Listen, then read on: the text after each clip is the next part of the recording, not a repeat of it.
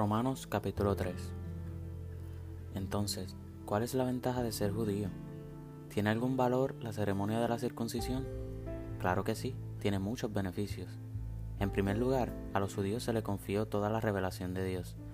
Es cierto, algunos de ellos fueron infieles, pero ¿acaso eso significa que porque ellos fueron infieles Dios también será infiel? Por supuesto que no. Aun cuando todos los demás sean mentirosos, Dios es veraz como dicen las escrituras acerca de él. Quedará demostrado que tienes razón en lo que dices y ganarás tu caso en los tribunales. Sin embargo, algunos podrían decir, nuestro pecado cumple un buen propósito porque muestra a todos lo justo que es Dios. ¿No es injusto entonces que Dios nos castigue? De ninguna manera. Si Dios no fuera completamente justo, ¿cómo tendría autoridad para juzgar al mundo? Sin embargo, alguien podría seguir argumentando, ¿Por qué Dios me busca como pecador si mi mentira realza la veracidad y le da más gloria a Él?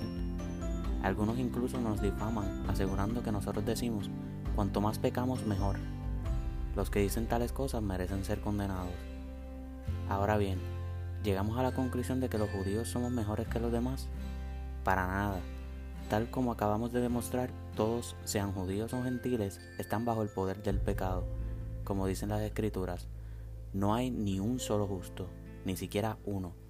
Nadie es realmente sabio, nadie busca a Dios. Todos se desviaron, todos se volvieron inútiles. No hay ni uno que haga lo bueno, ni uno solo.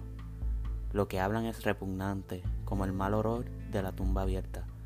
Su lengua está llena de mentiras. Veneno de serpientes gotea de sus labios. Su boca está llena de maldición y amargura. Se apresuran a matar Siempre hay destrucción y sufrimiento en sus caminos. No saben dónde encontrar paz. No tienen temor de Dios en absoluto.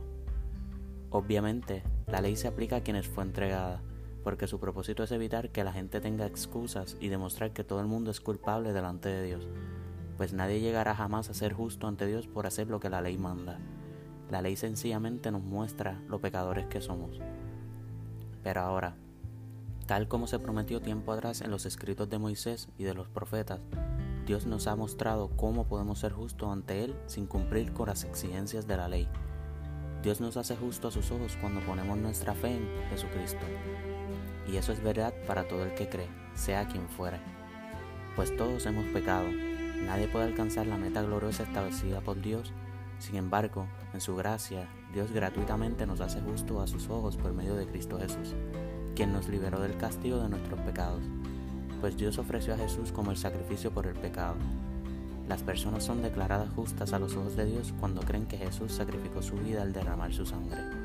Ese sacrificio muestra que Dios actuó con justicia cuando se contuvo y no castigó a los que pecaron en el pasado, porque miraba hacia el futuro y de ese modo los incluiría en lo que llevaría a cabo en el tiempo presente. Dios hizo todo eso para demostrar su justicia, porque Él mismo es justo e imparcial, y a los pecadores los hace justo a sus ojos cuando creen en Jesús. ¿Podemos entonces jactarnos de haber hecho algo para que Dios nos acepte? No, porque nuestra libertad de culpa y cargo no se basa en la obediencia a la ley, está basada en la fe. Así que somos hechos justos a los ojos de Dios por medio de la fe y no por obedecer la ley. Después de todo, ¿acaso Dios es solo el Dios de los judíos? ¿No es también el Dios de los gentiles? Claro que sí.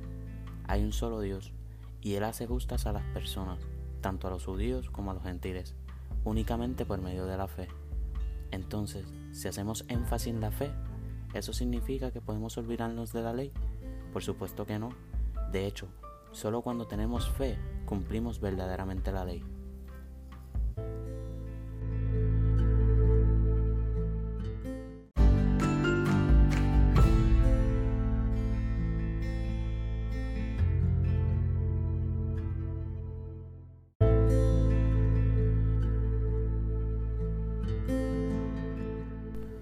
Romanos capítulo 4 Humanamente hablando, Abraham fue el fundador de nuestra nación judía. ¿Qué descubrió él acerca de llegar a ser justo ante Dios? Que si sus buenas acciones le hubieran servido para que Dios lo aceptara, habría tenido de qué jactarse. Pero esa no era la forma de actuar de Dios, pues las escrituras nos dicen, Abraham le creyó a Dios y Dios lo consideró justo debido a su fe. Cuando la gente trabaja, el salario que recibe no es un regalo, sino que algo que se ha ganado. Pero la gente no es considerada justa por sus acciones, sino por su fe en Dios, quien perdona a los pecadores. David también habló de lo mismo cuando describió la felicidad de los que son declarados justos sin hacer esfuerzos para lograrlo.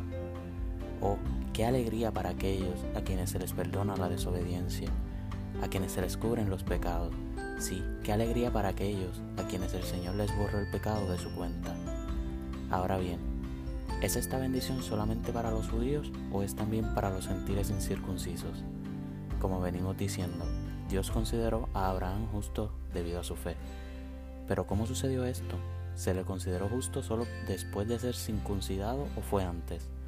Es evidente que Dios aceptó a Abraham antes de que fuera circuncidado. La circuncisión era una señal de que Abraham ya tenía fe y de que Dios ya lo había aceptado y declarado justo aún antes de que fuera circuncidado.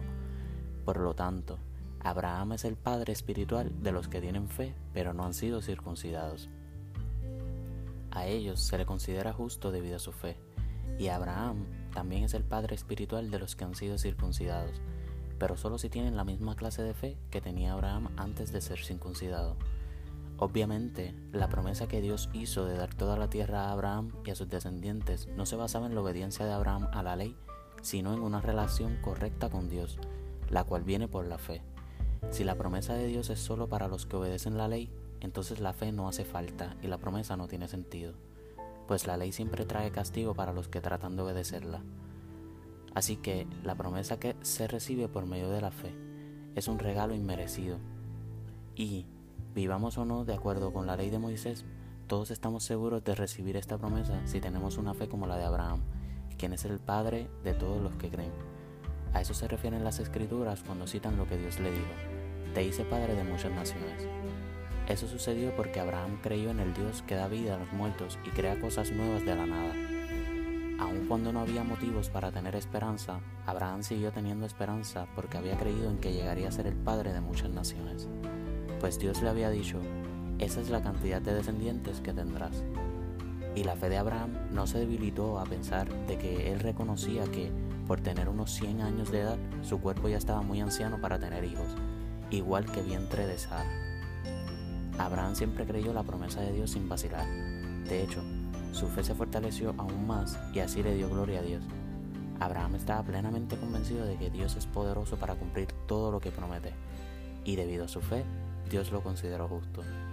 Y el hecho de que Dios lo considerara justo no fue solo para beneficio de Abraham, sino que quedó escrito también para nuestro beneficio, porque nos asegura que Dios nos considerará justos a nosotros también si creemos en Él quien levantó de los muertos a Jesús nuestro Señor.